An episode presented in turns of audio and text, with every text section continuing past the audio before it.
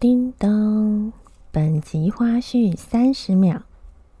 就是洗衣服三十分钟，晒衣服十五分钟，对然后折衣服两天，不是不是 啊七天七吗？到十个工作天，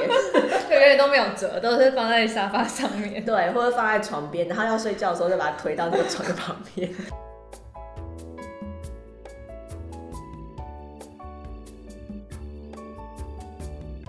嗨，我是国际认证面乳顾问，也是陪产员，我是维玲。我现在邀请到的是一个整理师，他是阿豪。我很喜欢阿豪，是因为他的这个思考的逻辑都非常的清楚。阿豪要介绍一下你自己吗？好，嗯、其实我是从大学开始呢，就一直研究性别相关的议题，致力于就让女性可以过更好的生活，或是有更好的发展，然后一直想要找一个着力点。那其实做整理师是我发现的另外一个着力的方向，就是可以到很多人的家中，特别是我们的委托人都是女性为主，所以可以看到很多妈妈啊，或是单身女性也有可能，他们在家中的生活的情景，就可以反映出他们生活的状态，还有对自己的看法。所以，呃，我觉得做整理师其实是一个跟性别也蛮有相关的一个职业跟工作。我之前有问过一个问题，在我的粉丝页上面，然后我问的是说，呃，身为一个妈妈，你除了照顾小孩之外，你第二个挂心的事情是什么？我们统计了一下呢，第一个是洗衣服。我曾经有看过一个网络笑话，有看过，就是洗衣服三十分钟，晒衣服什么十五分钟，对然后折衣服两要七天，不是不是啊 七天七吗？到十个工作天，对，永远都没有折，都是放在沙发上面。对，或者放在床边，然后要睡觉的时候就把它推到那个床的旁边。对，然后每天都从里面捞出一件来穿。对，对，然后我们就是这个是第一个挂心的，然后他工作天也很长的。好，然后第二个呢，就是因为还在照顾小孩，然后不知道什么时候可以去煮副食品，或者是说煮给大宝或者是先生吃的，嗯这样子。然后第三个排行榜的就是这个垃圾的处理，在第四个呢是采购，就是我什么时候要再去买什么样的东西。那这个东西等一下我们也可以请阿豪再跟我们多谈，因为呢，你采购就等于是你会再把一些占空间的东西迎接回来家里，这样。没错，对，好，然后第五个就是个人需求哈，个人需求，比如说我自己吃饭的需求，我自己洗澡的需求，那你可以从这个排行榜里面看到，其实妈妈在一层一层一层，在第五个才会想到自己，对不对？很可怜，对，有点可怜，自己排在最后面。对，因为我是泌乳顾问，我会去产后的家庭去呃帮助有哺乳困难的，很多都是产后的家庭。嗯然后呢，我就会很想要借由这一些产后家庭的经验，这件事情在时间再提前一点点，我们有没有可能去避免后面的困境？好，那我再介绍一下，就是我们的委托人大部分都是妈妈。那这样的妈妈通常是少部分是可以托育的婴儿，然后她就把小孩就是托育出去，然后她就有空来整理。那第二个部分就是小孩比较大了，他已经可以去上幼稚园了，或者是可以去婆婆家就是待一天，然后妈妈就有时间整理。所以这小孩子通常大概在呃四五岁左右，三到五岁之间。这个意思就是说，从你生产完到你真的有能力开始大整理的房子，至少需要超过三年的时间，你才有办法把这个小孩子送走，然后很没有负担的来参与整理的这个事情。所以，如果你没有在产前做完规划，那等于你后面三年就只能忍耐一下子让他度过去了。要忍耐三年哦。对对对，三年至少至少至少三年，好像也有可能更久一点。好，所以这就是为什么产前规划会非常重要的地方。那产前规划，我们刚刚提到采购这部分是我们首要的第一个项目，因为现在的房子大部分都很小，然后收纳空间可能也没有多少很充足。那大家知道生一个小孩呢，其实你的物品量不是只有增加一倍哦，不是说多一个人就多一倍而已，其实是多至少四五倍以上。好，包括呢像是玩具哦，那像是小孩子都是非常富足的，玩具是收不完的。然后呢，再是小孩的衣物，他一定不是只有一两年的衣物，他可能到五岁的衣服都已经到家里来了。就是所有亲戚朋友看你要生小孩，高兴的不得了，觉得东西终于有地方可以送了，就通通往你家送去。所以你家的物品量是四五倍以上在增长的。所以如果你原本的空间，夫妻双方的物品已经占了八九成好了，你没有再清出一半的空间出来，基本上你家已经爆炸了。对，然后它只会越来越爆炸而已，而且你呃生产过后时间，你甚至没有办法去处理它们，没有办法送走，也用不完。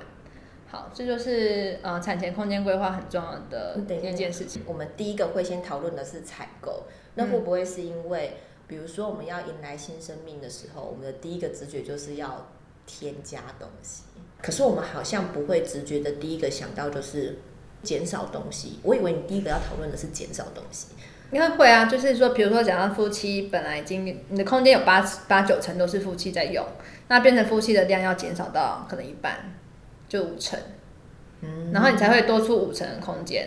去放新生儿的东西，除非你们有马上要换屋或是购物的这样的情况发生，要不然通常不会，就是通常是以减量为主，然后再进行采购。哦，所以你刚刚想要讨论的就是说，当我们的这个直觉一出来，或者是我们旁边的亲友的这个直觉一出来，就是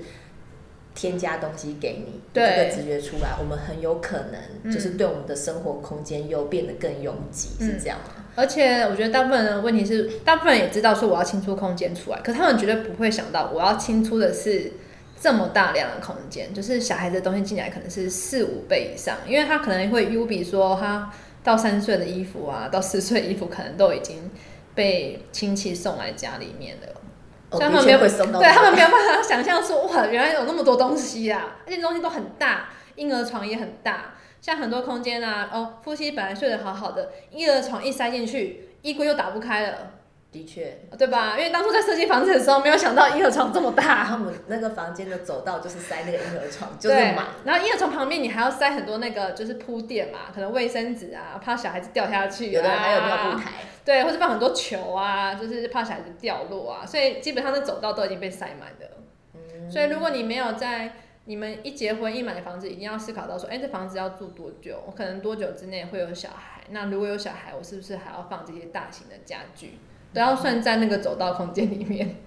哦，嗯，那可是如果是以这样的思维来看的话，有很多人他们在刚结婚，然后，嗯，有可能是经济上的考量，或者是我只是在我工作的附近找找房子，那可能我可以选择的也没有说很多。虽然买房是大事，但是有的人还是会觉得说，哎，我们先用一个，先就是住一个堪用的。对，有没有可能那个空间的那个规划就变得很有限制？举例来说，像我自己比较常碰到案例，就是说，嗯，有有一个案例是夫妻住在住在一个大套房，长形的大大套房，然后，呃，妈妈带两个小孩，然后先生去上班。你想想看，那小孩不是一个是婴儿，然后一个是已经可以上幼稚园了。你想想看，两大两小，然后住在一个大套房里面，然后是没有隔间的那一种。就是只有一个单人套房吗？嗯，大概可能七八平左右，算大间的。但是它有一个小厨房，一间小浴室，然后家具都是房房东付的，但是都是那种非常巨大的家具，就材质很好，可是很大，就是很占位置那种家具。然后他们在里面生活，还要放小孩的东西跟玩具，它是完全是爆炸的。可是先生却。呃，太太一直要求说，我想要换一个租处，或是更舒服的地方。可是先生你觉得说，再忍耐一下，或者说，啊，是太太你不会收东西才这么乱，不是需要换房子，是你不会收东西。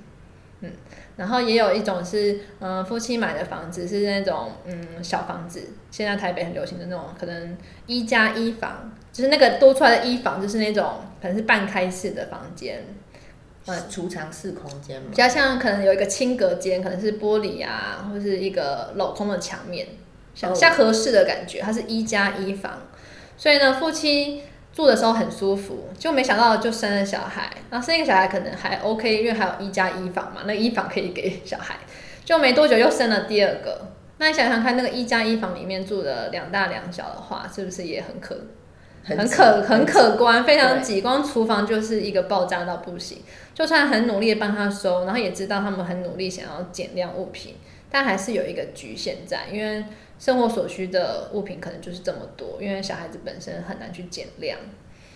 我觉得这一段让我非常有感觉，因为刚好在最近的时候，有人有有人来问我，就说我们家的小孩现在就是还要夜奶，然后他就会觉得自己的睡眠一直被中断，然后让他感觉到很很疲倦，然后他就问我说，我的心态要怎么样调整？通常我在解决一个泌乳的问题的时候，我并不会就是你问什么我就答什么，因为我需要有很多的线索去知道说为什么你会走到今天这个地步。我要问你的是，你是只有晚上就是宝宝这样子会打断你的睡眠，让你感觉到疲倦，还是其实你在晚间的其他时候就已经很疲倦了？对，然后他就说，因为其实白天的时候就已经是自己在顾宝宝，大部分时间，所以就是晚上的时候又觉得被中断睡眠的时候，他就觉得很痛苦。嗯，对，因为就是，然后所以这件事情我想要分享给那个妈妈的，就是说，其实让你疲倦的并不是就是单纯的你看见的宝宝打断你睡眠这件事，而是说他在日积月累之下，你天天都是这么样的疲倦，不管白天黑夜。那这个就其实在提醒你一件事情，就是你是需要帮手的。如果今天就是你的先生有，就是你的队友哦，他就是有很多不可抗力的因素，他没有办法成为一个很 power 的这种支持，那 那你就的确是要开始往外找，嗯比如说有没有可能去找临托的保姆哈，或者是嗯，让你可以有放松的空间，或者是如果你真的经济上有压力，就是你就去跟别人去组成育儿的互助团。对，我在这边稍早呢跟阿豪讨论到的就是说，呃，其实，在呃产前是可以很有很多事情在做的哈。那如果我们都没有任何的心理准备，然后也没有去做未来的育儿时间空间规划的话，很有可能在育儿这种很忙碌的节奏里头，又加上这种家事很繁杂的这种嗯生活一起凑上来挤在一起，很有可能我们的生活就会崩盘。那这边有没有可能，就是请阿豪介绍一下，就是有可能造成的这种家事 这样。家事这种崩盘的状况？好，那其实我们要先了解到，我们呃所谓的系统就是它是一个步骤接着一个步骤进行的，所以家事系统它可能分成呃衣服处理，那就是洗衣、晒衣、收衣。那料理这个事情可能分成采买食材，然后进来之后你还要料理它、烹饪，然后吃完了要清洁，然后处理垃圾，它是一个连串的动作。那我们最常发生在夫妻生活中的问题就是他们卡在了一个关卡，比如说你下了一个指令给先生说，哎，请你去洗衣服，那先生就很听话的把衣服丢到洗衣机里面，按了启动，然后之后就不关他的事了，然后他可能也不知道衣服洗好大概要多久，因为他洗好了他就去忙别的事情，他忘了，所以这时候你要去帮他善后晒衣服。好，或是要不然就是你要下指令，哎，请你去晒衣服，然后晒完了之后，他也不知道隔天就要收了，他可能放了三天，他还没收下来，然后这时候你看到觉得很不耐烦，你就要去收衣服，所以这个问题点就是卡在说，呃，这个系统呢并没有很完整的内建在你们的每一个人身体身上，而是说，诶，我下一个命令他就去做一下，我看到哪里没做好，所以我才去做，而不是他很清楚知道说，哦，处理衣服就是我要负责洗衣服跟晒衣服，还有收下来，还有折，折完之后我知道要收到哪里去。所以，如果呢，每一个人他们没有内建这样的一个自动化系统，就是你要一直下达命令，而且呢，只要有一个人他不做了，后面全部卡住。例如说，哦，你已经煮完菜了，然后大家都吃完了，很辛苦了，没有人去收盘子，没有人去洗盘子，然后你要下达命令，这个人才会自动化去洗盘子。我都快生气了。对，都快抓狂了，我要下几次命令啊？他怎么还没搞懂？他很他他会觉得说，哎、我有帮忙啊，你下的命令我都有去执行啊，你怎么好不开心呢？他说，啊，你就是不会自己做啊，你会自己做什么？我要下命令呢？所以其实我觉得产前，呃，这个家事系统其实是需要被训练起来的。就是夫妻双方虽然在呃产前，你可能觉得说，哎、生活没有太忙碌，所以这样子互相彼此 cover 一下还 OK。但是如果没有很自动化的内建起来的话，当你们产后出现一个超级大的变音，就是婴儿他会有很多的状况的时候，你前面这个系统它就会完全就会崩坏掉。对不对？因为你要一边照顾小孩，然后你已经很不耐烦了，又疲倦又饿，然后全身又脏兮兮的，然后你还要再去对另外一个人下达命令，你的口气一定会很不好，你一定会很焦虑，然后接受到这个命令的人，他一定会觉得很不爽，为什么要用这种口气跟我讲话？然后就会产生更大的一些就是吵架或者纠纷。我觉得这也是让我非常有感觉，因为我们常常都会，我这边也常常会听到的一些。呃，诉求是说我要怎么样去训练我们家的婴儿，嗯，但是 请你训练好一些。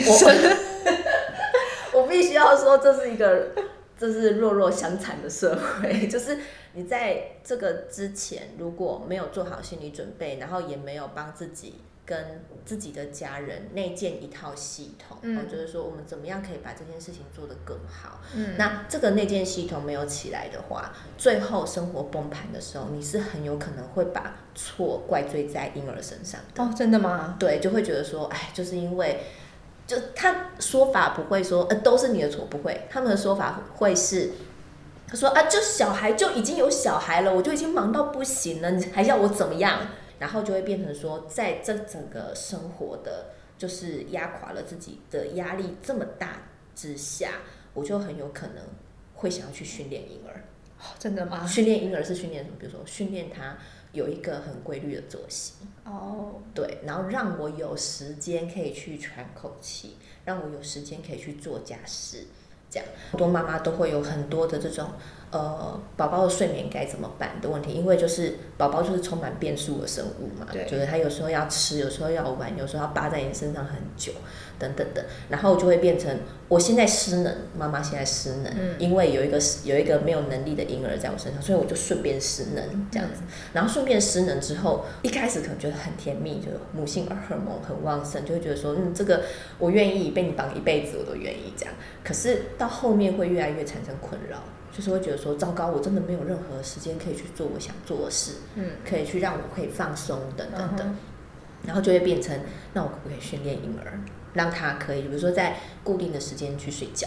然后呢，怎么样可以让他就是我不要哄你自己睡，然后这样子我就可以去呃，就是做点照顾自己的事这样。但是其实，在训练婴儿之前，如果我们要嗯。可以让事情更简单一点的话，我们其实是可以从自己做起的。好，比如说我跟我的家人去分配说，哦，我们现在家事的分工怎么做，然后这一套流程是什么，把时间往前推，我们可以知道说，其实我们在很早很早之前，事情就已经在失控的状态了。对，其实他只是没有被逼出来而已。对他，其实婴儿只是最后一个稻草而已，就是现出原形。是这样说吗？如果我要说明白一点，应该就是说，就是因为婴儿的出现，所以你就慢慢的看到，哦，之前有什么东西是真的没有 ready 好。呃，因为我还是陪产员，我常会接触到产前的家庭。我每次看到一个家庭的时候，我都会去检视这个妈妈旁边的环境支持的系统，就是。他的伴侣是个怎么样的人？然后他在这个整个对谈里面，他展现出来的支持的力量，他数有多少？是跟这里是很像哎，跟这里是很像吗？对，我们都会说，哎，你知道先生今天请我们来嘛？他知道嘛？那他他喜欢我们来嘛？他愿意付钱吗？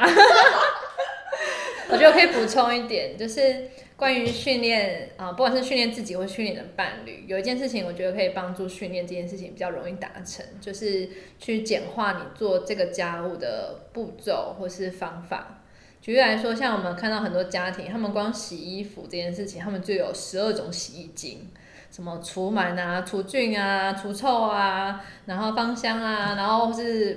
防螨啊，然后又是有的都是国外进口的，然后或是要代购才能买到的，或是各种。新奇的产品，那光是那个呃，可能先生如果不熟悉洗衣服，他光是挑选这个洗衣精，他可能就会头大了。然后他如果又选错了，或者拿错了，他可能又要被骂。他可能就对洗衣服这件事情感到非常的恐惧，恐惧。他甚至不知道该如何操作，他觉得他做错事情就完蛋了。所以其实我觉得我们要尽量让呃每个步骤都越来越简化。那简化有两个很好的方向，第一个就是第一件事情，因为这个事情已经简化了，所以家人都可以做到，甚至你也可以训练比较大的小孩。安洗衣机这件事情其实是很安全，也没有什么问题的，他甚至小孩子也可以做得到。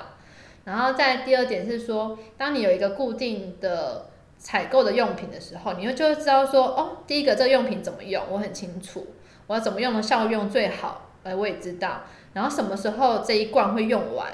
我也知道，所以你就不会去囤货，然后或是买过量，或是放到过期，因为你就知道说，哦，这一瓶可以用三个月，那我的采购时间大概就是三个月去买一次清洁用品，好，那。用多久都会心里有个底，然后你的家人也会知道，因为他们也一起参与了这个过程，所以可能你三个月后你可能忘记了，但是你家人在做洗衣服的时候，他就发现说，哎，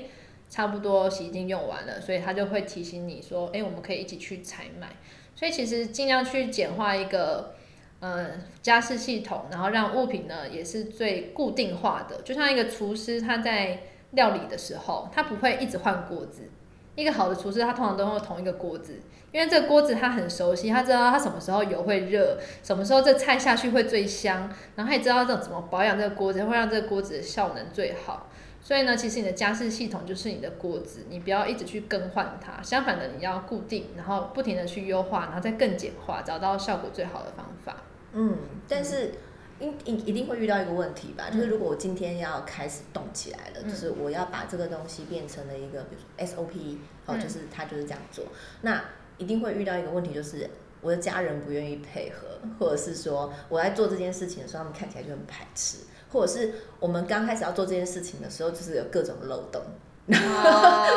对。那这个呢，我可能就是要跟大家讲的是说，因为我这边有辅导过很多，就是比如说平胃转轻胃，或者是说就是如何从两个人的生活变成三个人的小家庭生活，它其实都是一个循序渐进的过程，它一定会有一个适应期跑出来。对，对，就是前面的时候它一定会比较难，但是这个难的东西是很需要我们持之以恒的去做，然后就是。我们会求下一次会比这一次，我们可能会前进一点点。只要你要改变模式，它就它的过程就是练习。嗯，对，它的过程是练习，然后跟修正上一次。嗯，当然你练习的成果会很像走两步退一步那样子，就是我我好像感觉好像有一点快要成型了，可是嗯，怎么下一次做的时候好像又不太对劲？但其实你有你是有在往前走的，因为你还是有在走那一步。对。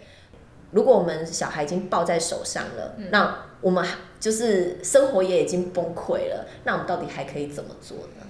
我觉得可以，嗯，真的是找外力解读是最快的方式啦。因为当你是时间，你看你时间有限，然后精神有限的时候，就是一定要嗯找外力。因为你想想看，你自己如果假设你要整理一个屋子，像刚刚那个案例，就是他是。请家政妇，他一天就做完了，对不对？可是你看，如果自己一个人做，他说你做三个月还做不完呢。对，就是那些混乱的情况，然后到处都是有残留在地上的东西，然后要收要洗，他可能花三个月，他做的要死要活，然后又痛苦，压力超大的，然后最后又吵架，他还是没有达到他要的效果。可是他只要请一天家政妇就完成了，然后两个人都得到压力的释放。虽然可能只是暂时的，后续可能要继续的，呃，固定的聘请来让他维持一个，呃，还可以的状态。但是这个效果是有出来的，我觉得那就是最重要的事情。对，但是我觉得外力介入还有一个很多人的困扰是经济压力吧，可能是觉得说啊什么都要花钱，然后那个也要花钱，所以就会觉得说那我自己忍耐一下就好了。所以这边可以提到就是说，其实。呃，养育小孩除了养育小孩本身的花费之外，其实我们需要借助社会力量，其实多少还是有一点费用的。那这个也需要在产前的财务规划里面去设想，说哦，可能会有这一笔支出哦。所以我们下次要请财务财务规划师过来。对哦，产前还需要规划一笔，就是你需要额外的外力资助。对，但也有免费的团体嘛，像是一些互助团体，可能就费用可能没有很高，或者甚至是免费的。但是还如果有一些是更专业的介入，其实一定还是会多少有费用的。就是因为有很多妈妈，她们也都是那个，就是我对育儿有一个蓝图。对，我想我小孩聪明健康，然后对，然后远离山西，对，不要吃的这食物。对，可是这个东西有很多妈妈是自己自己的蓝图，她没有让其他人知道，或者是说她让其他人知道，但是其他人跟她没有共识，对对，然后妈妈就会一直觉得自己在一直被挑战。对 对，不是你要带好好带他，为什么你要让他看电视？对我不是说了不要让他怎么样什么的，然后问题是就是你说的那个人，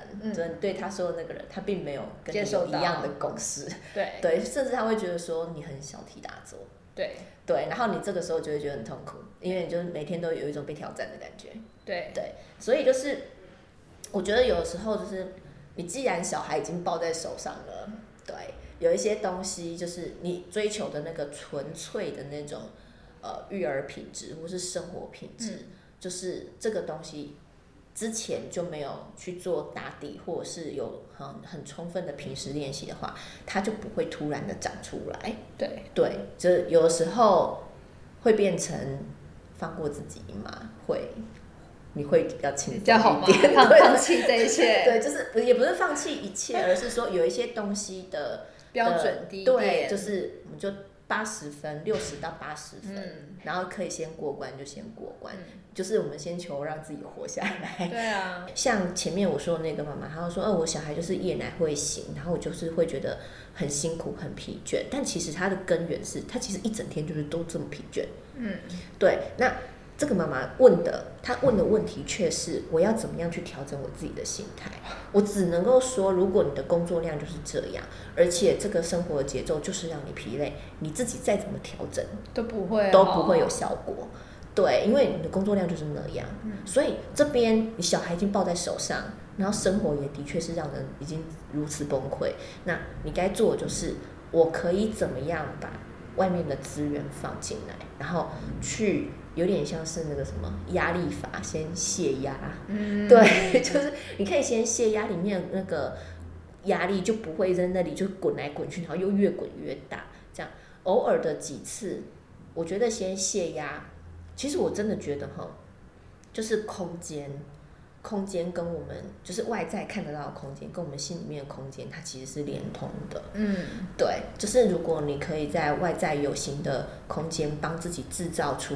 更多来，或者是那个压力不要那么大，其实你的脑袋会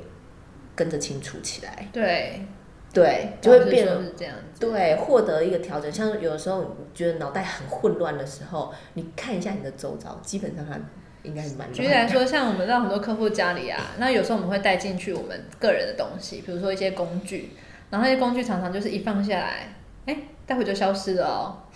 什么意思？就是比如说我今天带去一个垃圾袋，然后是给客人用的，然后在整理过程中，我可能把它放随手放在一个桌子上，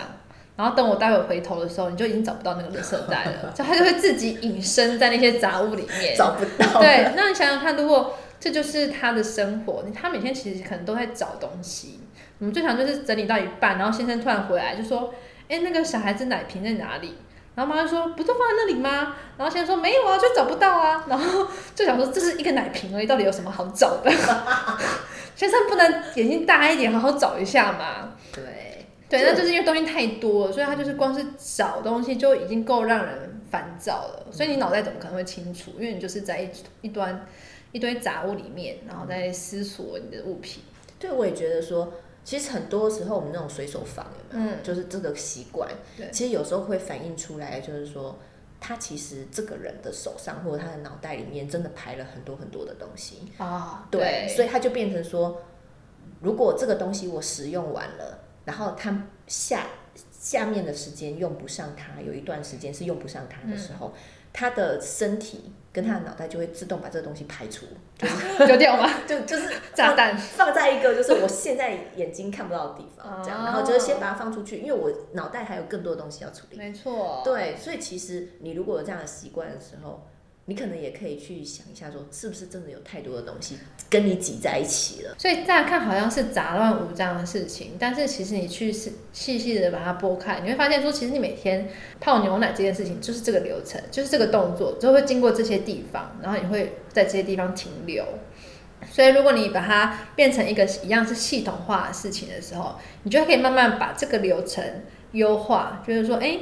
原来我这样做可以更顺畅，然后原来我停在这边直接做这些事情，它可以花的时间是最短的。原来这个奶瓶放在这边会最好拿。当你把它系统化之后，你就会发现说，你就不会是好像无意识的乱放，或是会找不到，因为它已经变成一个你的习惯动作，就很直觉。嗯，所以，嗯、我觉得，呃，忙碌这件事情，其实我们如果抽丝剥茧下来，它一样都可以系统化，然后久了就是变成习惯，然后就会更轻松。那有没有人可能是那种我混乱已经系统化，我的系统就是混乱，混乱间系统化吗？什么意思？就是我的系统就是一片混乱，那是但是可以运作吗？可以运作吗？就是勉强在那个及格线。有时候我会因为为此而崩溃，有时候我会觉得为此而感到放心。真的假的？这实在是很没有稳，定性的一个系家的样。子哦，很熟悉。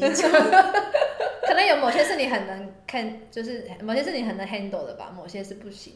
有分吗？哦就是意思就是说，就算是这样，它里面也是有某个趴数是我可以 handle 的。比如说，你可能对于料理这件事情你可以 handle，因为厨房都是你在用，可是你可能对洗衣服不太，偶尔会不不 OK。嗯，对，但还是可以抽丝剥茧出来的。哦，对，所以你可以针对弱项去加强。这部分真的含金量就很高，因为这就是那个专业，因为他会，我觉得顾问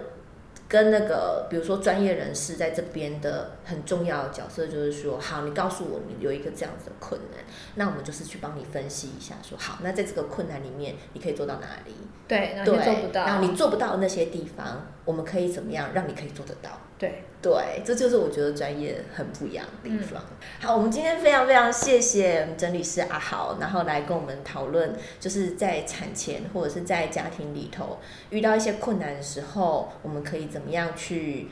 把自己心里舒服的那个空间再撑出来，真是不愧是空间的管理师。谢谢。好，那我们下一次呢，就是会有机会再请其他的专业来跟我们讨论，就是在家庭，然后在育儿，然后在夫妻之间的调配上面，会不会有更好的方向跟建议呢？那就我们就期待下次吧。耶谢谢。